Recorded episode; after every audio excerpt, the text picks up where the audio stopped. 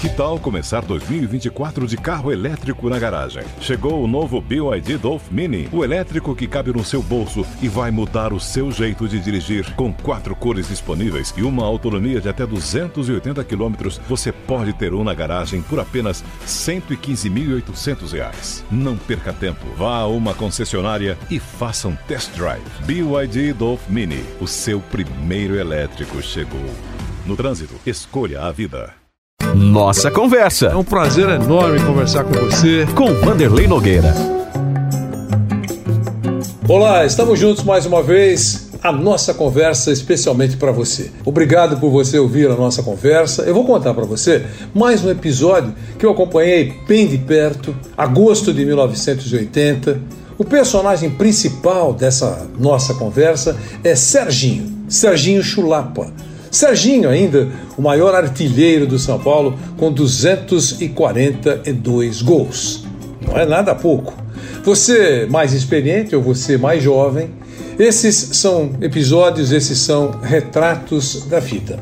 Tudo começou quando o Serginho, naquela, naquela época, perdeu uma penalidade. O São Paulo estava enfrentando o Maranhão pelo Campeonato Nacional e um pênalti foi marcado.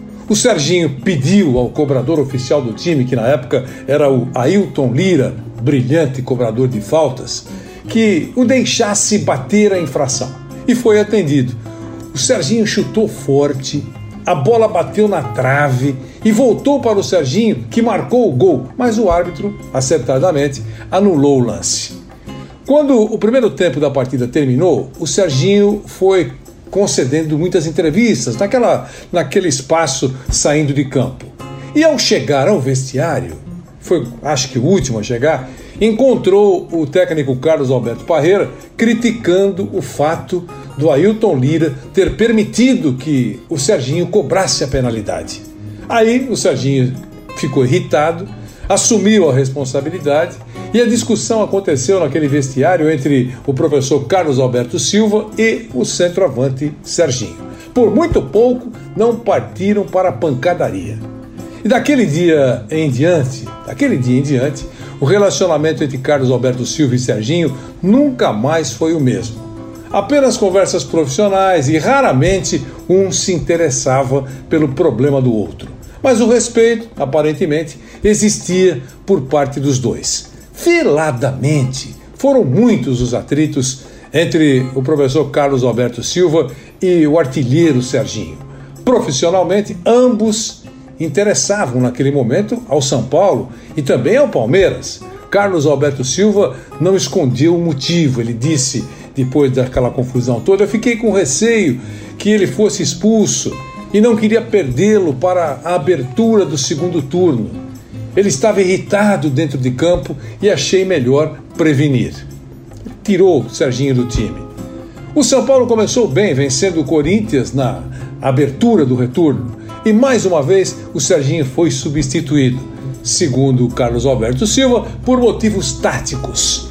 E Assis, lembram, os mais veteranos lembram de Assis, entrou no lugar do Serginho. O professor Tele Santana, grande Tele Santana, assistiu a partida, uma partida amistosa entre São Paulo e Palmeiras. E pelo ato de indisciplina do Serginho, resolveu não convocá-lo. Mesmo depois da contundente goleada imposta ao Corinthians, a segunda-feira, naquela época, em agosto, dia 11, foi triste para o Serginho.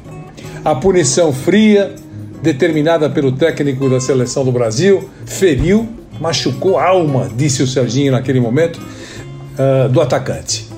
Outro jogo do São Paulo, no outro jogo do São Paulo, desta vez contra o 15 de Jaú, no Morumbi, mais uma vez o Serginho foi substituído por Assis. Ele disse o seguinte: trocou tapas com o zagueiro e tive que mudar para não perdê-lo para o próximo jogo. Não pretendia vê-lo expulso, disse mais uma vez o professor Carlos Alberto Silva. O grandalhão Serginho, todo mundo sabe, grandalhão, 1,95m, 25 anos naquele momento, considerado um dos melhores e mais preciosos goleadores do futebol brasileiro, não gostou nada. Saiu correndo, saiu correndo do gramado, xingando, nervoso, não dando nenhuma entrevista. Eu tentei entrevistá-lo, não consegui, preferindo responder Aos que perguntaram os motivos da substituição, ele dizia o seguinte: sei lá, perguntem para o homem. Lá foi o Serginho, andando rapidamente pelo túnel, sozinho. Eu estava só espiando, dando socos na, nas paredes de concreto do túnel, com as meias abaixadas, camisa marcada pela lama, fora de calção, o agressivo 9, novo, um 9, digamos assim, entre aspas, assustador né, para os zagueiros. Ele ingressou no vestiário do São Paulo, onde depois do jogo não foi mais encontrado por ninguém. Tentamos entrevistá-lo e ninguém encontrou o Serginho por lá.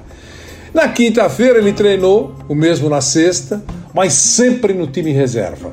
O Assis era o centroavante titular.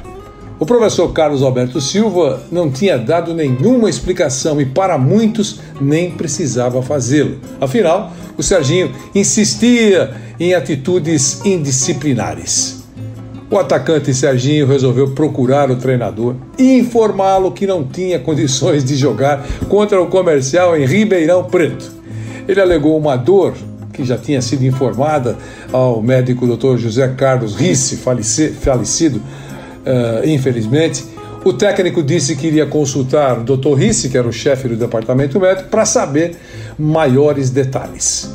Antes de saber da decisão final, o Serginho, pumba, deixou o Morumbi, foi para casa, não seguiu com a delegação, apesar de estar relacionado. Um sábado agitadíssimo naquele momento do ano, frio, muito frio no Morumbi. A diretoria uh, da diretoria de São Paulo, dizendo que ocorreu apenas um mal-entendido, tentando colocar panos quentes e que tudo seria solucionado na próxima segunda-feira.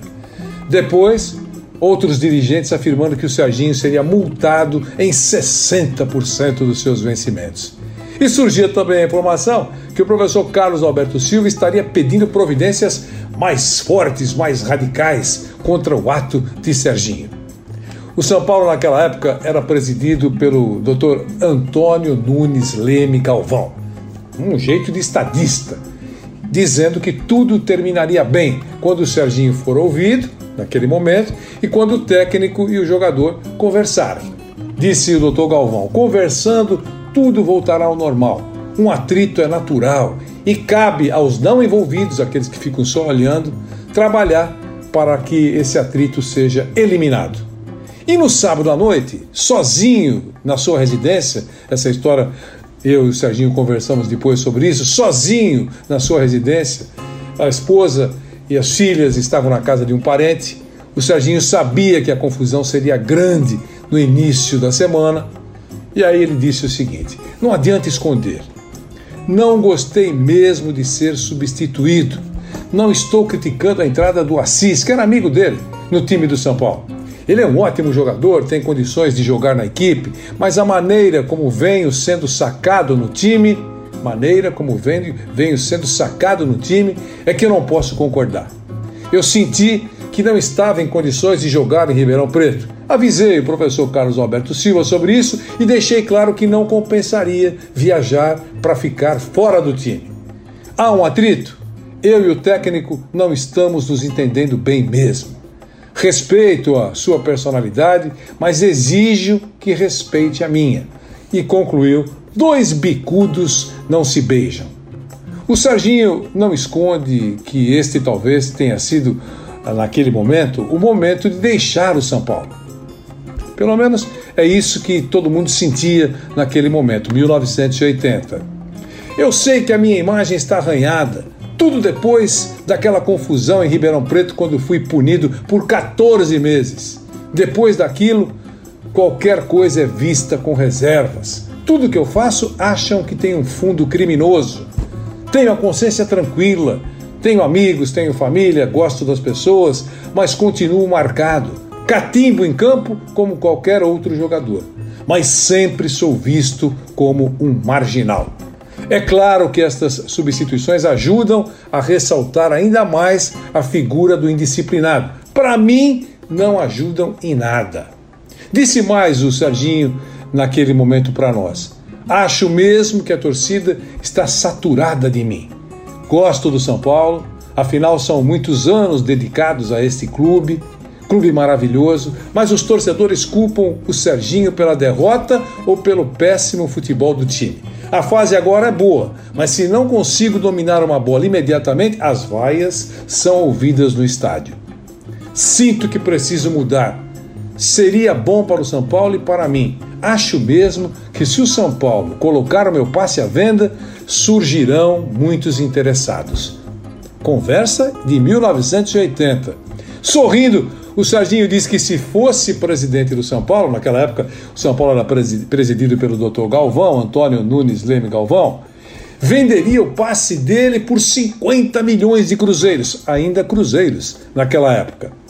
Há informações, naquele momento nós recebemos, de que o Internacional de Porto Alegre tinha oferecido ao São Paulo 50 milhões de cruzeiros, mas o presidente Galvão pediu 80 milhões e mais o passe do Batista é, companheiro de Paulo Roberto Falcão naquele, naquele internacional espetacular. O Serginho admite que em muitos momentos a irritação ficou muito grande e ele não consegue mesmo uh, se conter. Ele, ele, ele entende que uh, este é o momento de mudar. Ele disse naquele momento para nós: Olha, eu estou entendendo que agora é o momento de eu sair. Além, é claro, de buscar a verdadeira independência financeira. O jogador eh, não quer ser desonesto com o São Paulo. Foi isso que nós dissemos naquele, naquele momento. Bom, a verdade é a seguinte: talvez, disse o, o Serginho, não saiba nem explicar direito, mas estou desgastado no São Paulo. É um clube ótimo para um profissional, mas existem certas coisas que não se consegue explicar. Serginho, entretanto, admite que uma conversa pode mudar tudo. Eu sei que nessa próxima segunda-feira haverá reuniões e muita coisa pode ser alterada. Até porque ele estava sendo soldado, sondado por alguns clubes que sabiam de toda essa confusão, entre eles o Flamengo. 1980. O Serginho não saiu nesse momento, jogou mais dois anos, saiu em 1982, foi embora para o Santos Futebol Clube. Essa foi a nossa conversa de hoje. Obrigado pelo seu carinho, pela sua audiência. Um retrato de um momento que a gente acompanhou de perto com o microfone da Jovem Pan e muita coisa que foi transformada em texto para o jornal A Gazeta Esportiva. Estaremos juntos na próxima conversa. A nossa conversa é especialmente feita para você. Até a próxima. Nossa Conversa. Mais uma vez agradeço a sua presença nessa nossa conversa. Com Vanderlei Nogueira.